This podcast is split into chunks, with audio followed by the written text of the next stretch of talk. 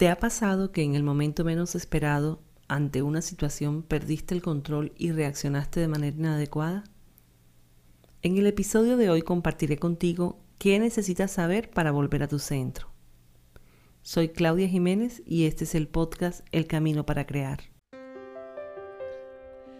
El Camino para Crear. Un viaje hacia el reencuentro con el ser.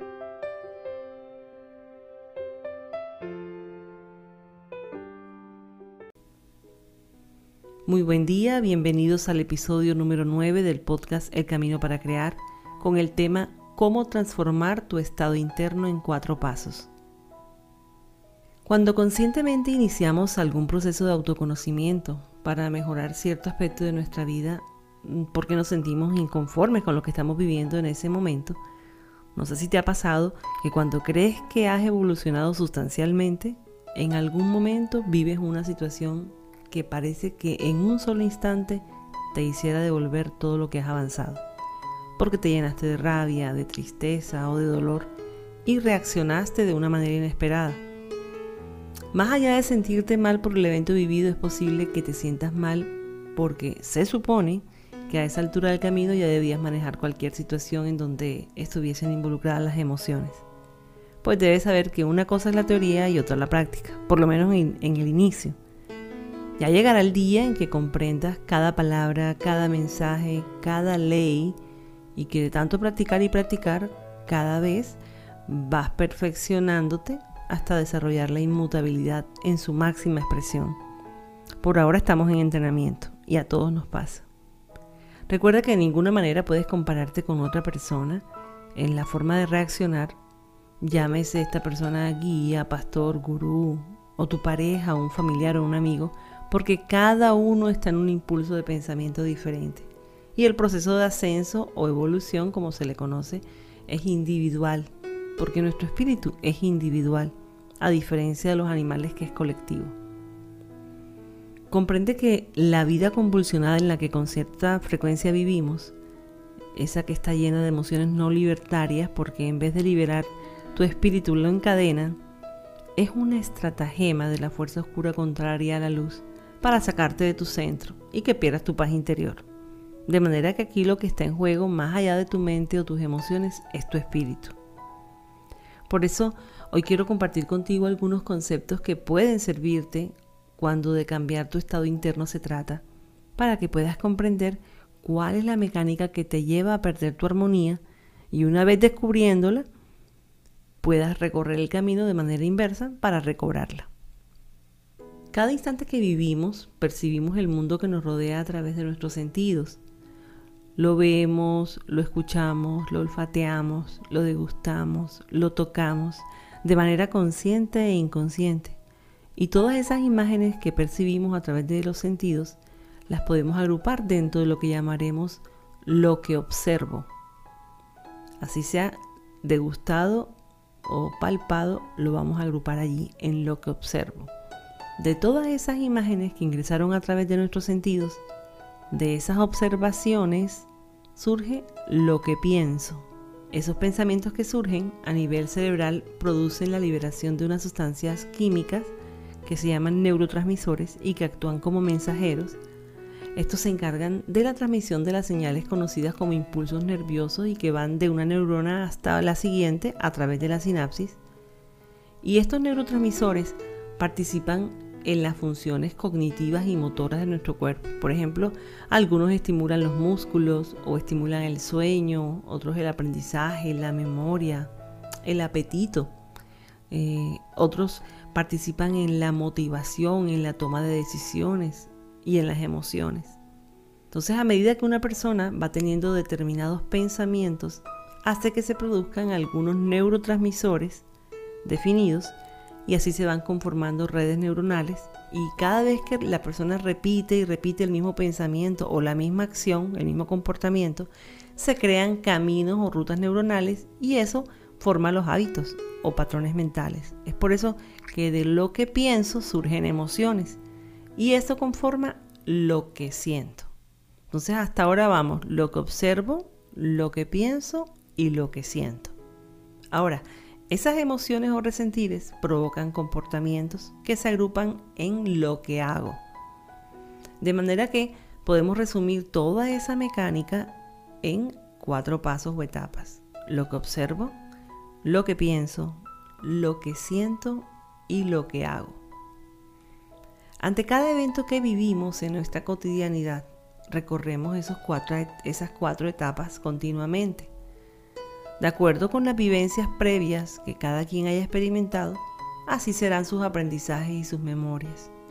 Y así serán sus comportamientos. Por ejemplo, si una persona observa un perro, de acuerdo a sus vivencias, a sus experiencias, que se grabaron como memoria, puede llegar a pensar que lo va a morder. Y ese pensamiento hace que se produzcan neurotransmisores que estimulan la ansiedad y lo lleva a sentir miedo.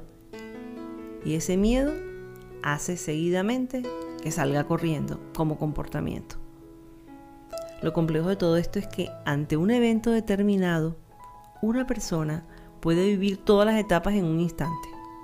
Y aunque esté rodeado de muchas personas, internamente lo vive en absoluta soledad lo vive de una manera imprevista y dramático además, como si no existiera solución. En ese instante se genera un impacto biológico y se graba como memoria a nivel celular y se produce el bloqueo en una de las cuatro etapas. Por ejemplo, si el bloqueo se produce a nivel del pensamiento, le da sentido a lo que acaba de ocurrir y siempre le va a dar como un sentido si está bien o está mal, si es peligroso o no, y la persona puede pasarse toda la vida buscando respuestas, explicaciones, todo desde el mental. Si el bloqueo se produce a nivel de la emoción, con frecuencia la persona vive entre emociones de rabia, de angustia, cosas que nunca se acaban.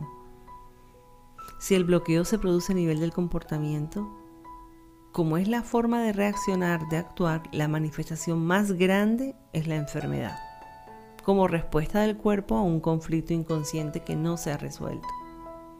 Así que como ya vimos la mecánica, cuál fue la mecánica para que se generara la pérdida de la armonía, de la paz interior, ahora la pregunta es, bueno, ¿y cómo la recupero? ¿Cómo soluciono ese conflicto? ¿Y cómo sé que lo solucioné?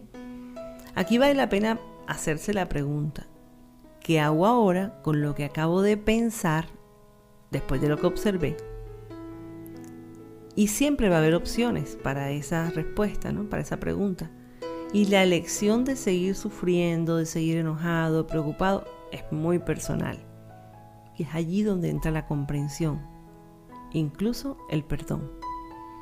Porque si no comprendemos, si no tomamos conciencia de lo que nos llevó hasta allí, a futuro seguiremos repitiendo el mismo patrón de comportamiento porque se disparan las mismas emociones producto de los mismos pensamientos, creencias que se mantienen.